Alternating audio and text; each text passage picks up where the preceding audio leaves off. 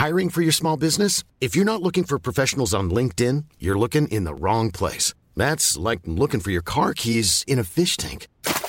LinkedIn helps you hire professionals you can't find anywhere else, even those who aren't actively searching for a new job but might be open to the perfect role. In a given month, over 70% of LinkedIn users don't even visit other leading job sites. So start looking in the right place. With LinkedIn, you can hire professionals like a professional. Post your free job on linkedin.com slash people today.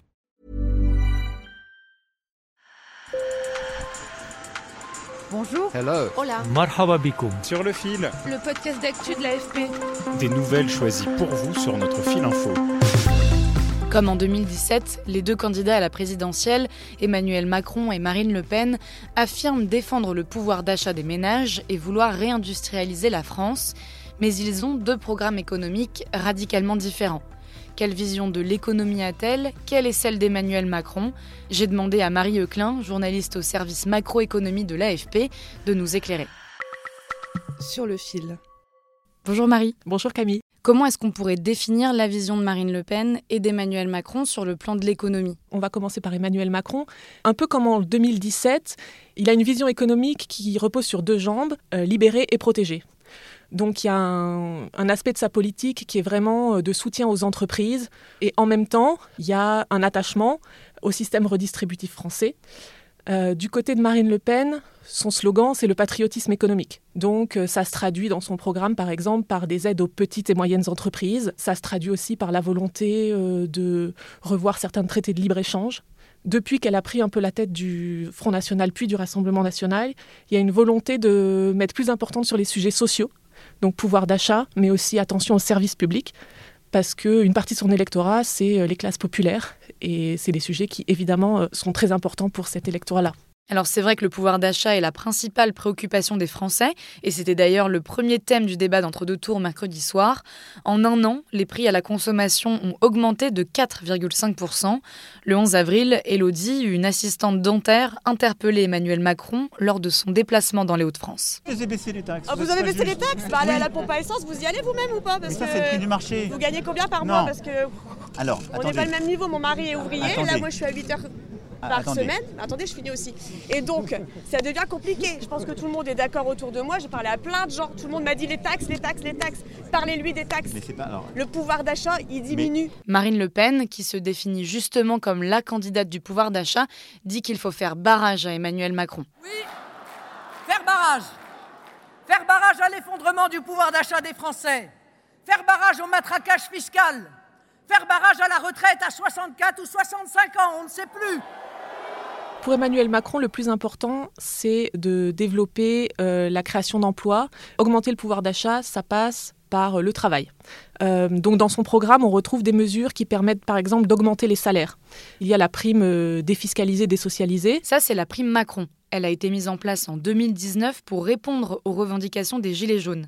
C'est une prime qu'un employeur peut verser à ses salariés. Elle est exonérée de taxes et de cotisations sociales et elle est plafonnée aujourd'hui à 2000 euros. Emmanuel Macron veut tripler cette aide. Donc c'est une, augmentation directe du pouvoir d'achat. Euh, durant la campagne, avec la montée en puissance de ce sujet-là, il a aussi évoqué l'idée à l'été prochain de proposer des mesures euh, ciblées sur, par exemple, les, les gens qui roulent beaucoup pour aller au travail, qui utilisent beaucoup leur voiture. Euh, parce que, voilà, il a bien compris que le sujet était quand même clé pour beaucoup de Français.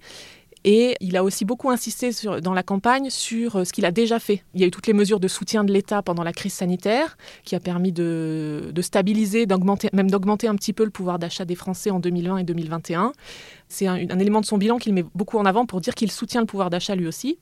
Et c'est euh, directement une manière de contrer un petit peu le, la position de Marine Le Pen, qui euh, a fait de ce sujet euh, vraiment l'élément numéro un de sa campagne, et qui, elle, propose euh, beaucoup de mesures vraiment directes pour augmenter le pouvoir d'achat des Français. Par exemple, la baisse de la TVA sur les carburants de 20 à 5,5% Elle propose, elle aussi, des mesures pour augmenter les salaires. Par exemple, elle dit aux entreprises, si vous augmentez de 10% vos salariés, vous serez exonérés des cotisations sociales sur ces salaires supplémentaires. Elle propose pour les jeunes de les exonérer d'impôts jusqu'à 30 ans. Donc ça, c'est des mesures qui auront évidemment un impact direct sur le pouvoir d'achat des ménages. Alors face à la contestation et à la pandémie, Emmanuel Macron a revu sa position sur la question des retraites. Il a abandonné l'idée d'une refonte complète du système et il souhaite plutôt augmenter l'âge de départ à la retraite à taux plein, euh, en passant de 62 à 65 ans et en tenant compte de la pénibilité. S'il veut à tout prix réformer, c'est parce que le système des retraites est en déficit et que l'espérance de vie augmente. Du côté de Marine Le Pen, quelle est sa position? Chez Marine Le Pen, c'est complètement l'inverse. Euh, elle, elle veut revenir, en partie en tout cas, à la retraite à 60 ans avec 40 ans de cotisation. Ça, c'est pour les gens qui auraient commencé à travailler avant 20 ans.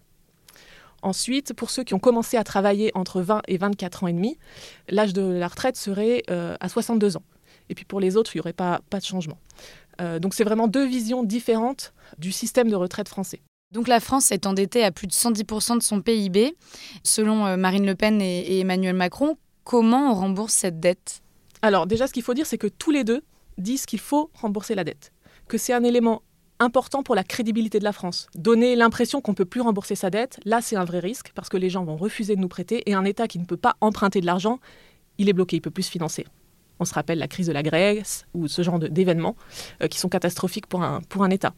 Le sujet, c'est un sujet difficile pour un responsable politique parce que dire qu'on veut faire un effort pour rembourser une dette, pour euh, réduire les déficits, ça veut dire faire des efforts.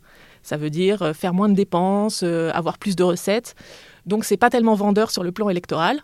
Donc ce qu'ont dit les deux candidats, c'est que eux, ils voulaient réduire le déficit public et que c'est via la baisse de ce déficit public qu'on réduira progressivement le poids de la dette dans leur programme, il y a des mesures d'économie, euh, par exemple euh, sur le fonctionnement de l'administration, etc. Euh, Emmanuel Macron fait ce genre de propositions.